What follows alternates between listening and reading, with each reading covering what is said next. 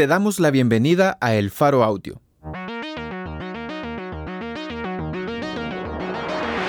Ahora puedes escuchar nuestros reportajes en el momento que más te convenga.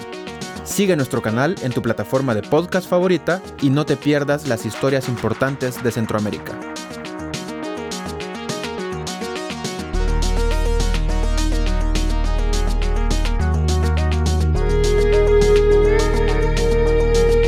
Hoy es 14 de septiembre, 2022. Esta es una columna de opinión, por Luis Vargas, economista salvadoreño por la Universidad Centroamericana José Simeón Cañas. Cuenta con una maestría en Economía de los Recursos Naturales y Desarrollo Sustentable por la Universidad Nacional Autónoma de México y es parte del colectivo Economistas para la Vida. El crecimiento económico que no sorprenderá al mundo publicado en elfaro.net.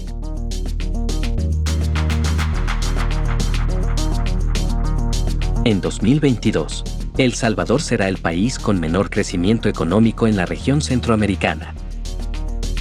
Según estimaciones presentadas en la edición anual del Estudio Económico de América Latina y el Caribe, de la Comisión Económica para América Latina y el Caribe, CEPAL, en comparación al promedio esperado del istmo, estimado en 4.1% se espera que el país alcance solamente un 2.5%, retornando así a la senda de bajo crecimiento que ha caracterizado a la economía salvadoreña en los últimos 25 años.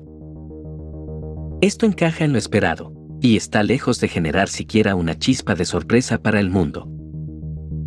Lejos han quedado las cifras experimentadas a mitad de los 90, y la histórica cifra de 2021, ligada más a un efecto de rebote posterior al año más duro de la pandemia, que a un impulso diseñado de la economía. Las estimaciones grises de la CEPAL contrastan con las esforzadas y grandilocuentes campañas oficiales de comunicación por posicionar al país como cuna de una revolución económica. Aún resuena el eco de la voz del presidente que, en junio de 2020, prometió un plan económico postcrisis que sorprendería al país y al mundo. Desde entonces, de lo que más evidencia hay, es del esfuerzo del equipo creativo para inventar hashtags. Hashtag despegue económico, hashtag impulsos económicos, entre otros, que de una ejecución transformadora del presupuesto público. La sorpresa fue que el plan resultó en una fallida apuesta de fondos públicos en el casino de las criptomonedas, suponiendo que el monto de las compras anunciadas es real, más que en una verdadera revolución económica, que establezca las bases para un horizonte de transformaciones prometedoras.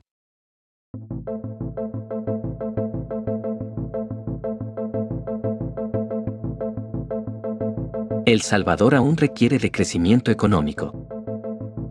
Y mucho.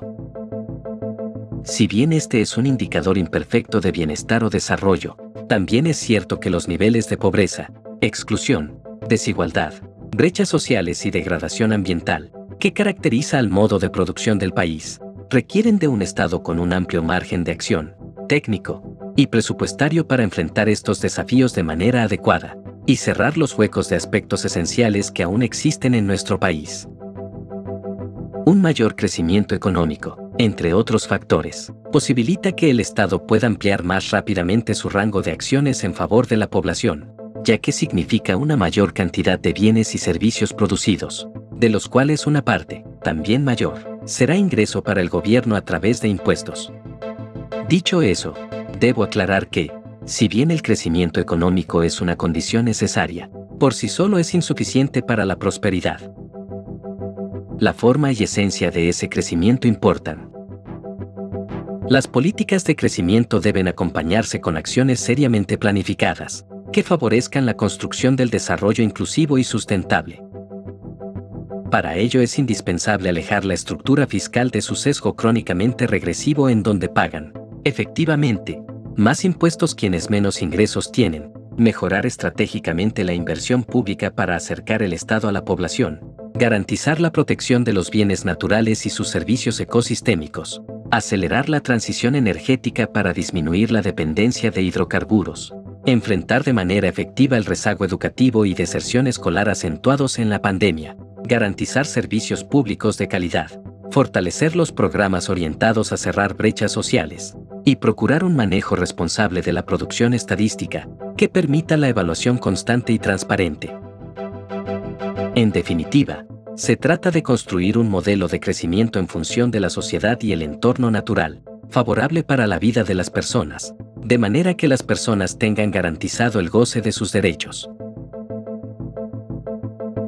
A ese 2.5% de crecimiento, que significa una economía más grande en unos 700 millones de dólares, es prácticamente imposible sentar las bases de una sociedad próspera.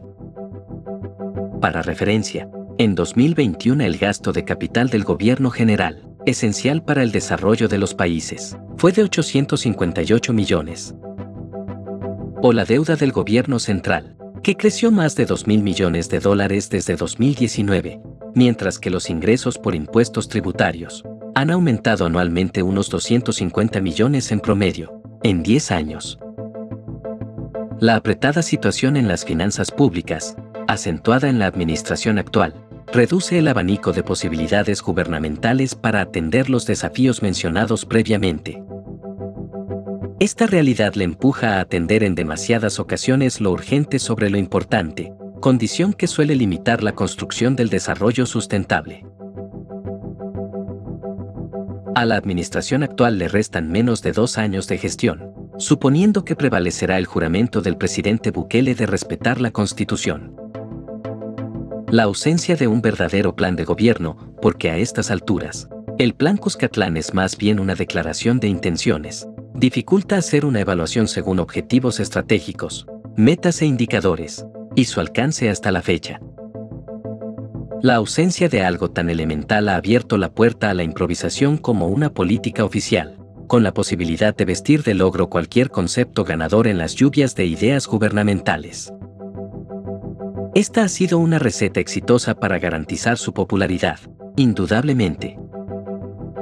Pero también es evidente que ninguna encuesta de popularidad elimina los problemas que aquejan diariamente a la población y que atan al país al permanente desarrollo del subdesarrollo. No obstante el poco tiempo, aún hay posibilidades, al menos teóricas, de que la administración Bukele tome un giro por una construcción y gestión responsable de las políticas gubernamentales.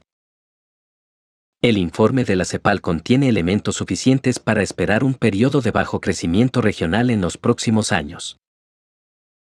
Esto está ligado al fin de la recuperación económica pospandemia, las múltiples consecuencias rezagadas de esta, y la inestabilidad derivada del conflicto Rusia-Ucrania, por lo que el desafío solo incrementará su dificultad a medida que pase el tiempo, incluyendo las condicionantes que implican las variadas crisis globales que actualmente ocurren.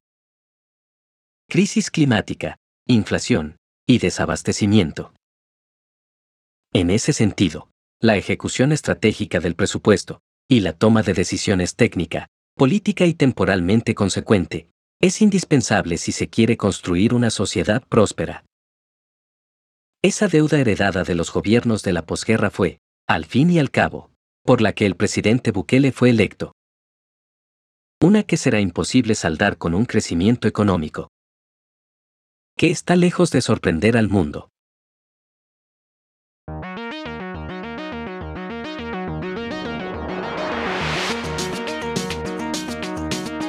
El crecimiento económico que no sorprenderá al mundo. Por Luis Vargas. Editora, María Luz Noches. Producción y musicalización por Omnium.